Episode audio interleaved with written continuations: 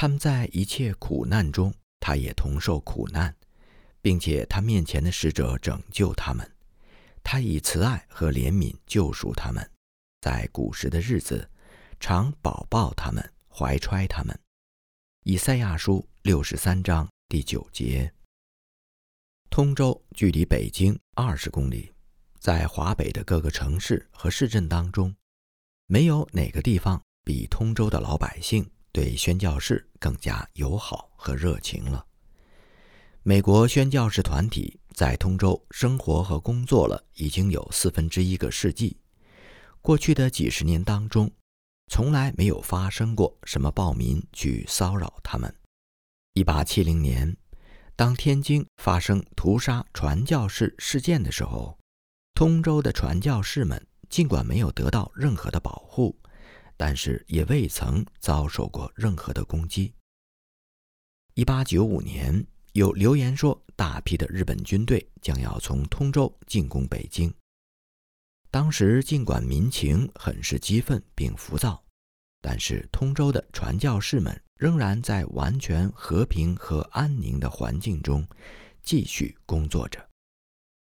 但是到了1897年，由于北京和天津之间修建了铁路，因而通州许多商贸产业。都因外国的严重竞争而备受打击，饥饿和寒冷的生活使民间产生了一种强烈的排外情绪。一九零零年五月二十八日，义和团开始破坏通州当地的铁路。然而，通州的传教士和基督徒们仍然继续生活在和平当中，但这样的情况只维持了十天，随后。义和团风暴全面来临，它扫荡了一切。在中国北方，没有任何地方比通州所遭受的损失更为惨重。李文宇的故事，那是大约一九零零年三月中旬的时候，我带着我的新娘子回到通州以南十六公里的牛木屯。我在牛木屯已经有两三年时间了。代理那里的一个耶稣教会，教会的成员从十几个人渐渐地增长到二十个人，还有一些慕道的朋友。每个礼拜天，我们定时在小教堂敬拜上帝。结婚之前，我和父亲住在教堂旁边的一间小屋子里。结婚之后，为了避免过于拥挤，我在教会成员。家境比较富裕的陈先生家租了几间房间，我和妻子搬到那里居住。我父亲仍然住在原来的那个小屋子里。我的妻子是 Bridgeman 女子学校的学生，我们非常幸福的生活着，一起规划着要把我们的教会建设得更好。我们教会中的姊妹都非常高兴我妻子的到来。她来了，就可以更多的帮助教会里面的姊妹施工。但是我们的日子没过多久，就开始布满乌云。五月上旬，有一些义和团的师傅们从通州来到牛木屯。很快，我们就听说，在我们这个镇子里要开始成立义和团组织了。不过此时，他们只是在秘密的场合当中演练。之后，有一个道教的道士。打开了道观，把义和团接进其中。很快，那个道观的房顶上就飘扬起了义和团的红旗。五月下旬，有三位传道人从通州到我们这里来，来帮助和鼓励我。然后，他们到十公里之外的永乐殿，在永乐殿有一位传道人，名叫李德贵，已经在那里工作了将近十年。我和李先生在五月份碰了几次头。李先生告诉我说，他不愿意离开自己的教会，而我尽管也和他一样对事态担心忧虑，但也和他一样已经下定了决心，无论是生是死，都坚守教会的岗位。有一次我和李先生见面，他庄重地对我说：“我们必须预备好建筑。”六月五日。我像往常那样在牛木屯的街上出售福音书籍和圣经。这时听说义和团从附近的几个村子里集合过来，他们要举行大规模的操演，展示他们的特异功能和各种超自然的力量。他们要表演神灵附体、刀枪不入。我向路上的人说，那些都是一些骗术和小技巧，是为了愚弄大家。但是，没有多少人愿意听我的话。整个屯子里面的人都为这些神灵附体的义和团而兴奋疯狂。在牛木屯七公里之外的地方有一个天主教堂，我听说他们在前一个晚上被焚烧了。我请一位朋友去实地考察一下，来证实这个传言是否是真的。那个朋友回来报告说，焚烧的废墟还在冒烟。里面所有的基督徒都被杀害了。我说：“那么，我们的时间也到了。”第二天是礼拜三，我去通州报告这个灾难的消息。在路上，我经过一个村子，在那里有几百名义和团聚集。我赶紧跑步离开那里，到通州报完消息之后，就赶紧回来和妻子、父亲相聚。我在晚上十点钟回到家中，心中充满了对神的感恩。然而，我妻子告诉我，说在我白天离开之后，她听说我们那里有两家基督徒，被他们的亲戚警告，说义和团今天晚上就要来牛木屯。那两家基督徒的亲戚本身就是义和团，因此。那两个基督徒家庭立刻就逃到邻村去了。不久，一个年轻人进来，告诉我们说，他听见了义和团聚集的声音。我让他回去继续查看情况。可是，还没等这个年轻人走开，就有几百名义和团成员，还有朝廷的军兵，包围了我们的院子和旁边的教堂。在我们屯子里。凡有基督徒的地方也都被包围了。这些义和团正是白天我在路上遇见的那些人。他们分头包围了我们这里所有的基督徒。现在，我们每个人都是插翅难逃。义和团发起围攻的时候，我们一共有七个人都躲在陈先生的家中。他们分别是陈先生、陈太太和他的外甥。林先生、林太太和他们九岁的儿子，我妻子和我。门外传来义和团的呼喊声：“杀！杀！杀二毛子！”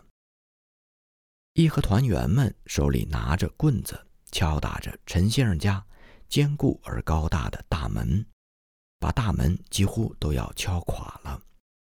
门被打碎了，义和团团民像潮水一样涌进来。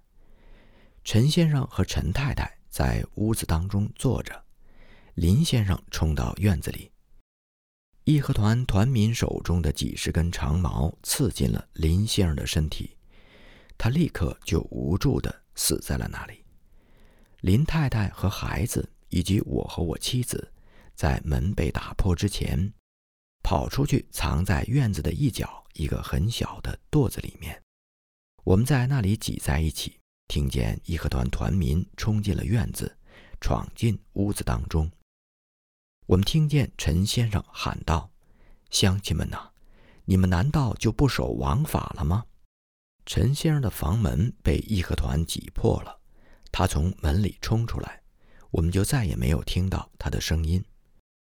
老弱的陈太太仍然坐在屋子里，有人尖叫道：“把他拉出来！”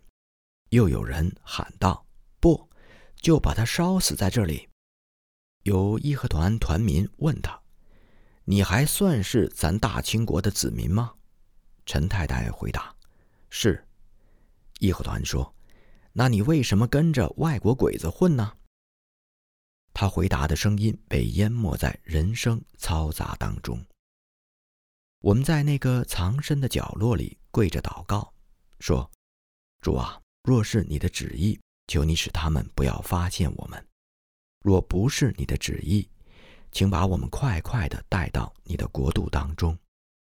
我听见我亲爱的妻子低声祷告说：“请饶恕那些邻舍乡亲吧，请饶恕那些义和团团民们，他们不明白，请怜悯他们的瞎眼。我妻子比我要镇定得多，然而她说：“若神许可他们来，就让他们先把我杀了，不要让我落入他们的手中，经受羞辱和折磨。”就在我们跪在垛子里面祷告的时候，听见噼噼啪啪火焰的声音，从院子的三面开始吞噬整个房子，火光把夜色照耀的像白天一样。忽然，陈先生从他先前藏着的一个地方，冲到我们这个藏身之处挤了进来。他被暴民们看见了，于是那些人喊着说：“他们藏在那个角落里。”他们跟着陈先生的脚步跑了过来。林太太一直是靠在墙里面的一侧，陈先生进来之后，也靠在砖垛子的墙边。义和团用长矛戳中了。陈先生的脸，他向后倒在了我和我妻子的身上。那些胆小的义和团不敢进来，就围着我们的砖垛子周围，用他们的长矛使劲儿的、残忍的往里面刺。第一根长矛刺进来的时候，我是跪在地上。之后，我听见我妻子被刺中了，她发出一声疼痛的惨叫，随即倒在我的身上。陈先生也躺在了我的脚边，我的头上挨了一刀，手上挨了一刀，身在外面的腿上挨了几刀，然后有一根猛刺的长矛穿过我妻子的身体，刺进了我的肚子，我就躺在地上失去了知觉。我不知道过了多长时间，当我勉强苏醒过来的时候，义和团已经把一大堆玉米秸秆放在我们的身上，并已经开始点燃那些秸秆。我没有听见什么声音。我伸手拨开了身上的玉米杆，妻子沉沉地压在我身上。我试图跟她说话，她没有回答我。借着火光，我看见他那可怜的身躯已经没有了生命的迹象。陈先生也死了。我站起来。看见我们的教堂已经被烧成灰烬，我父亲的尸体肯定也在那里。我的脸和手被严重的烧伤，在我身上有二十多处刀枪的伤口，血仍然从那些伤口处往外流。我肚子上的大伤口使我几乎要晕倒。在我身体的巨大疼痛之外，是我心中因为失去家人和弟兄姊妹。所产生的巨大难过和伤痛，我自己也肯定没有任何逃命的希望。就在我想要自尽的时候，心里面产生了一个想法：不，我不能这样对神犯罪，我要赶紧去通州，给那里的基督徒弟兄姊妹报信儿。我在这样的想法驱使之下，勉强的挣扎着起来，离开了死去的妻子。蹒跚地走到了路上。当时大概已经是后半夜一点了，我只能爬行，行进一段很小的距离，然后就需要坐下来休息。就这样，在天亮之前，我一共爬行了大约四五公里，然后我爬到了一个沟里，躺倒在地上。六月的太阳无情地暴晒着我烧伤的脸和手。没有树荫，也没有水。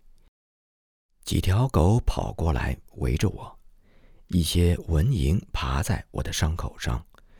我挥着软弱的手，试图赶走它们。我盼望一死，但是白天过去了，夜晚降临，我再次努力着向通州爬去。六月八日的清晨，我看见天边的远处，教会学校的屋顶。那些建筑物还没有被焚烧，我没有地方能够躲避日光的暴晒，于是就继续缓缓地向通州爬去。沿途有一些马车从我身边经过，马车上载着一些义和团的团民，他们正准备从通州返回他们各自的乡村。我听见马车上有一个人叫道：“那个人是牛木屯的牧师，咱们的师兄弟们把他给打了。”另一个人说：“看他那个样子，就算能够爬到通州，也活不了几天。不要管他。”我蹒跚着向教会学校的方向爬行，沿途的村民看见我都睁着惊讶的眼睛，嘴里嘟嘟囔囔地说：“是义和团干的。”当我来到教会学校的门口敲门的时候，一位看门的老仆人名叫李路过来开门。他说：“嘘，不要大声。传教士和其他的中国人已经在昨夜都逃难去了，现在这里只剩下我一个人。”他递给我一些水，我已经有一天两夜没有喝水了，于是大口的喝了些水。然后他给了我一些吃的，但是我咽不下去。他说：“你不要耽搁，其他人都去北京了，你也雇一辆马车或是驴车去北京吧。”我正在竭力劝说李路和我一起逃难的时候，一些官军来到我们这里。他们看见我的样子，假装可怜我，说要把义和团烧杀抢掠的情况报告官府。但是我对此表示怀疑。来的路上。我看见这些官军在一公里外的一个地方建立了他们的一座庙，并在那里设立了义和团的站点。这个时候来了另一个仆人，名叫孙二，他给我带来一件新衣服、一双新鞋、一个帕子，把我的脸遮住。此时是早上八九点钟的样子。我从通州的西郊出门，走了一公里左右。准备雇一辆马车或是毛驴。我还没有进入乡村道路的时候，看见义和团从朝廷军队的庙里出来，有一队人向教会学校走去，另一队人向乡村走去。我赶紧爬到桥下，那些人从桥上经过的时候，并没有人注意到我。我穿过了密密的庄稼地，逃离了。那天，我走了二十公里，来到北京，一路上极其痛苦可怕。我无法向你描述所有的详情。若不是神差派基督徒弟兄姐妹冒着巨大的危险来帮助我，那么我根本就不可能活着到达北京。最后，当我坐了一辆车轮轴没有弹簧的马车，在北京的大街上行进的时候，我身上的伤口由于马车的颠簸又开始流血，那个赶车的车夫甚至担心我会死在车上。我终于到了教会所在的地方，在那里，我看见我们通州的一位传教士向我走来，在他身边还有一个年轻的中国医生。很快，我就躺在了一间凉爽的屋子里，被一群热切关心我的朋友们围着。有两个医生包扎了我的伤口和烧伤的水泡，慢慢的，我的身体复原了。在这期间，我们又辗转了两次躲避义和团，最后我们都经历了在英国使馆区被围困、被攻打的两个月的艰苦岁月。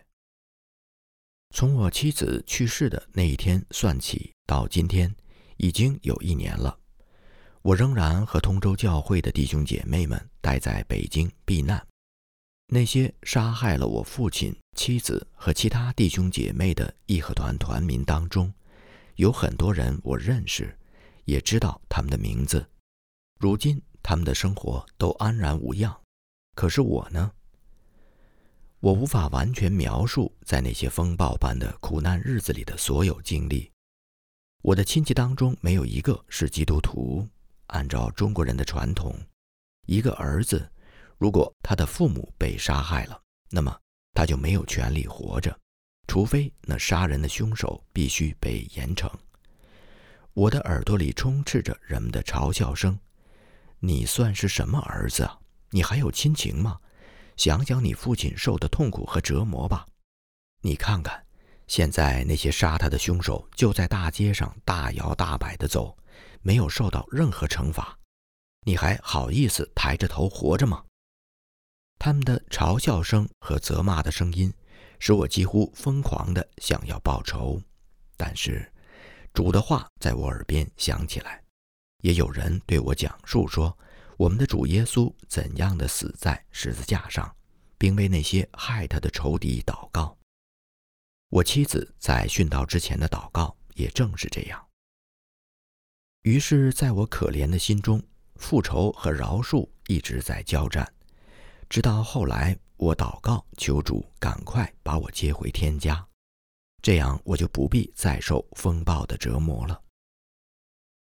裴先生和裴太太。裴先生的家在距离通州十四公里外的一个村子里，但是很多年来，他和裴太太一直住在通州城内。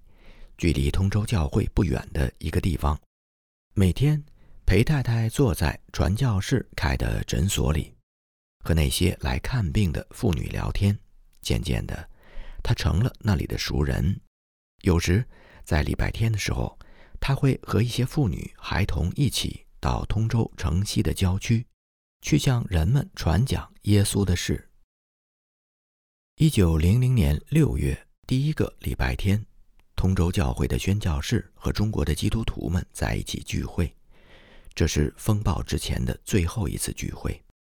在我们等待讲道的时间间隙里，姊妹们聚集在会议室中，他们讨论着即将到来的义和团风暴，以及他们心中对神的信靠。很多人的脸上流下了泪水。这个时候，裴太太的表情明亮而镇定。他说：“这几个礼拜以来，我一直很忧虑，坐立不安，手上总是拿着一些衣物包裹，准备随时逃难。但是现在，我的担心和忧虑都没有了。不管是生是死，我都信靠我们的主。”裴太太的小儿子是他几个孩子当中唯一的基督徒。他两年前从华北教会学院毕业之后。去山西教会学校里面教书。裴太太去世之后几个月，有一位步履蹒跚、长途跋涉而精疲力竭的人来到通州。几个礼拜以来，他一直挣扎在死亡的边缘，在他心里，为山西殉道者的去世而极其的伤痛难过。他回到通州附近乡村的家里，想要看看父亲母亲的脸，盼望着。心里得到一些安慰。然而，他站在他们家房屋的废墟面前，听人说他的父母都已经去世了。就让这个人用自己的言语来讲述一下他们的故事。或许有人会说，裴志和认为自己父母自杀就是进入天国，这样是不对的。但是，这个伤心的年轻人没有把自己父母的死看作是自杀。死亡是肯定的，区别只是在于他们所选择的死亡方式。对于我们来说，很难理解中国人对人死时被肢解的恐惧感。基督徒尽管能够平静地面对哪怕是最令人恐惧的死亡，然而，他们有时会受到试探、引诱，使自己的朋友、邻居、村民不要因看到自己残缺不全的尸身。被扔到大街上，而伤心痛苦。裴志和讲述的故事：当义和团准备开始在通州屠杀的时候，宣教士和本土的中国基督徒决定去北京避难。当时，我的父母已经计划好和他们一起去，并且已经雇好了一辆马车。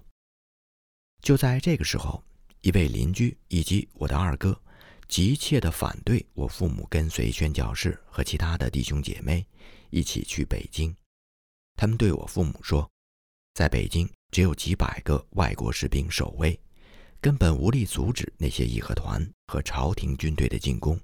况且那些外国军队，他们只愿意保护本国的公民，而不愿意保护中国的基督徒。他们还说，如果在北京所有的基督徒都聚在一起，那么。当义和团冲破防线闯进去屠杀的时候，就一个人都跑不了了。到那个时候，不但他们自己死无葬身之地，而且连家人都没有办法去收尸。他们劝说我父母，更好的办法应该是藏到一个偏远的地方，也许还有一线生还的希望。因此，我父母改变了主意，辞退了那辆马车。这是我父母所犯的错误，但是这也是神的旨意，把他和其他的门徒要一起接回天家。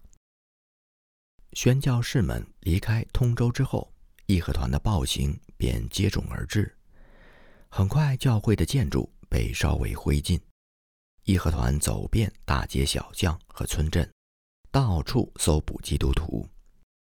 我父母起先躲在回民村里，那里有一位回民，姓任，是我爸爸的朋友。义和团到处屠杀，不只是基督徒，还包括任何与外国人哪怕有一点点联系的中国人。任先生开始变得非常害怕。担心有人会告密，把我父母藏身之处告诉义和团。那样的话，任先生他们家自己也会被义和团杀掉。所以，任先生让我父母赶快离开那里。我父母决定回到乡下老家去，也许那里的义和团会同情他们，饶他们不死。他们不敢一起走，所以我二哥带着我父亲先走。我父亲已经六十五岁，他步履蹒跚，脑袋低垂，手脚冰凉。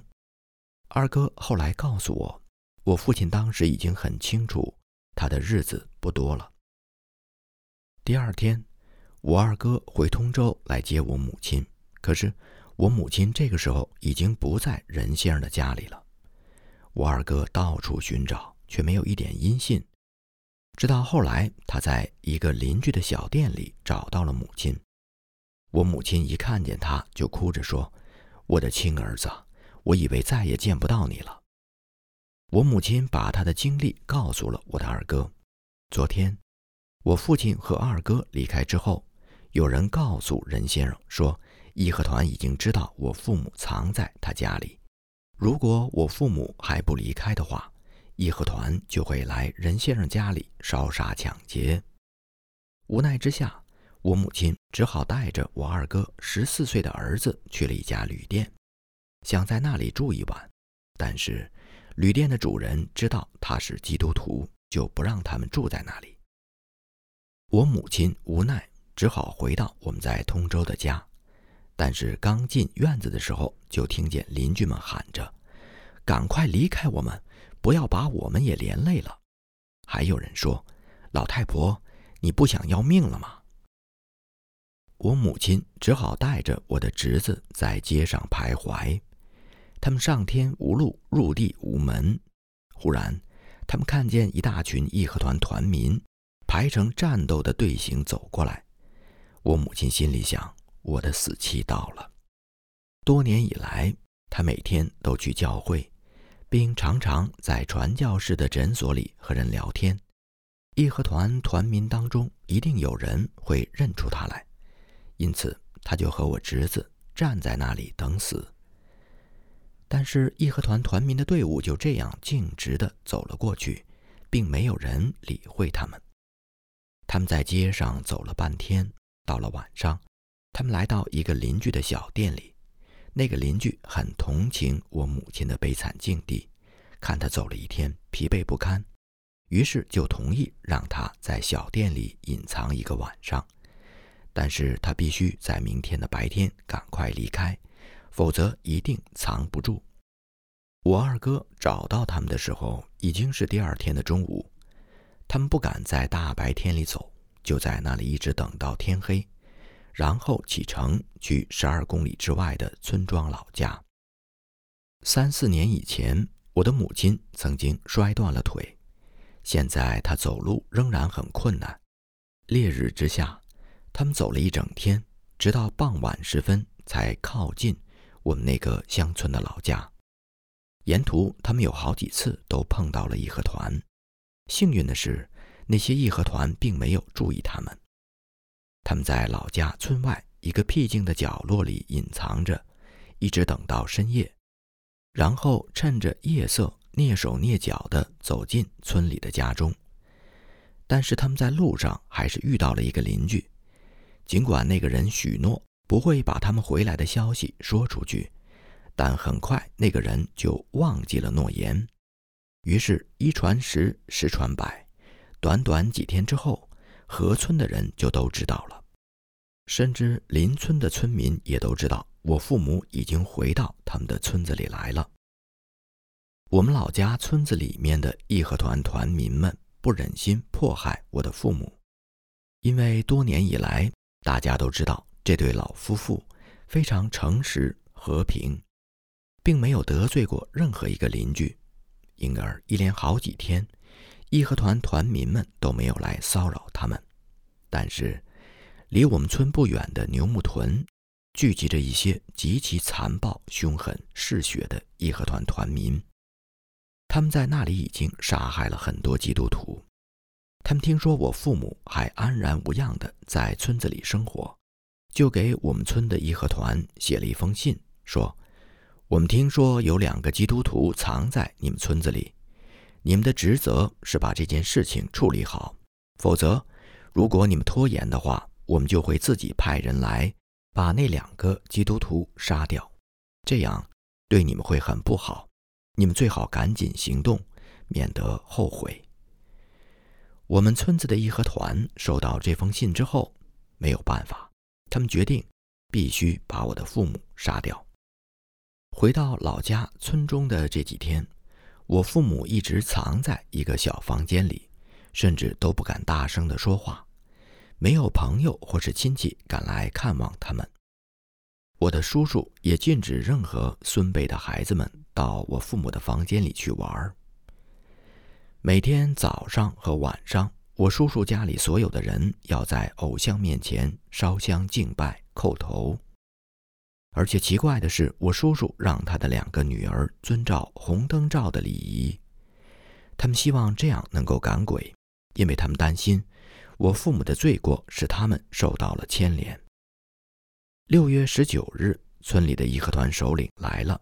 他说：“义和团的上级在神明的启示之下，决定要把你们二老杀掉。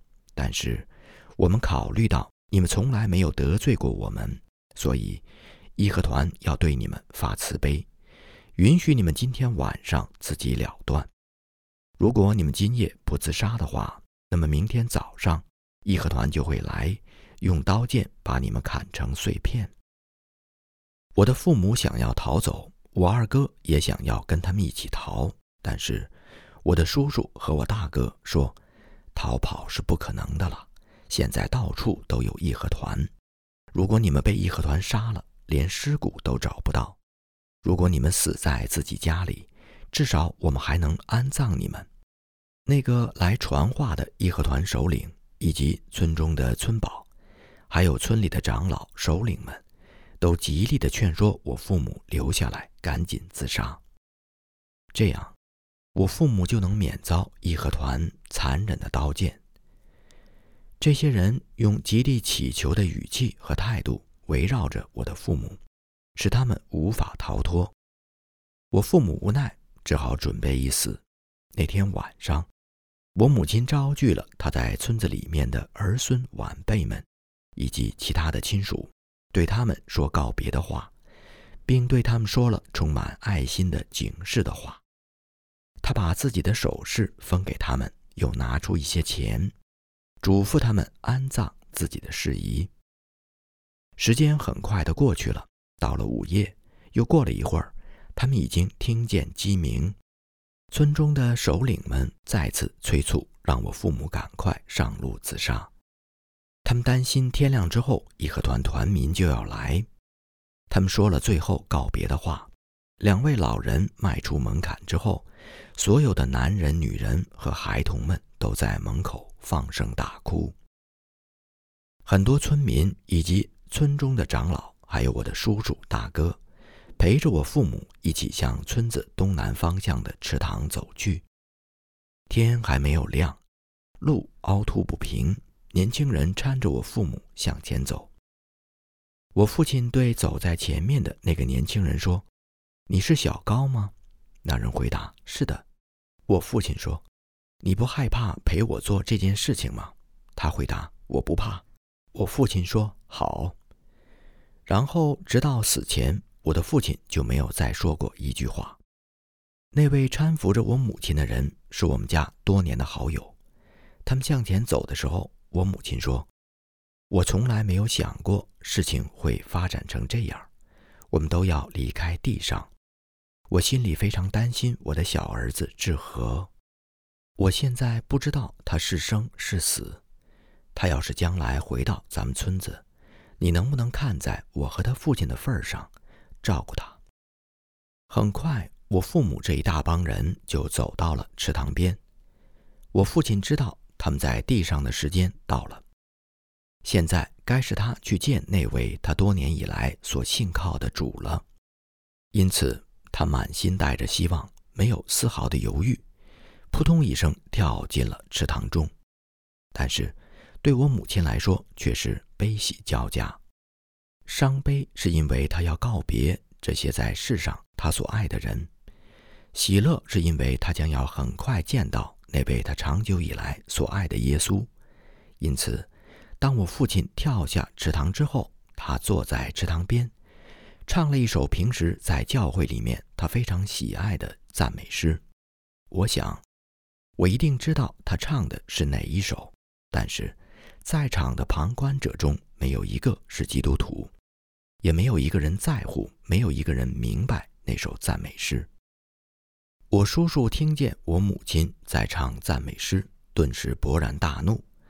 就是因为信耶稣，就是因为跟随外国人，他才使自己落到这般田地。现在，他还坐在这里唱基督徒的歌，那些邻居们怎么想？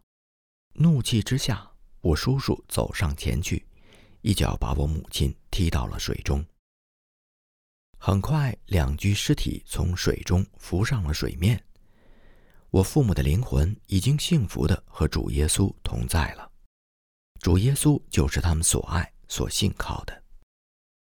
当大家把尸体从水中打捞出来，放在岸边的时候，天边已经出现了晨光。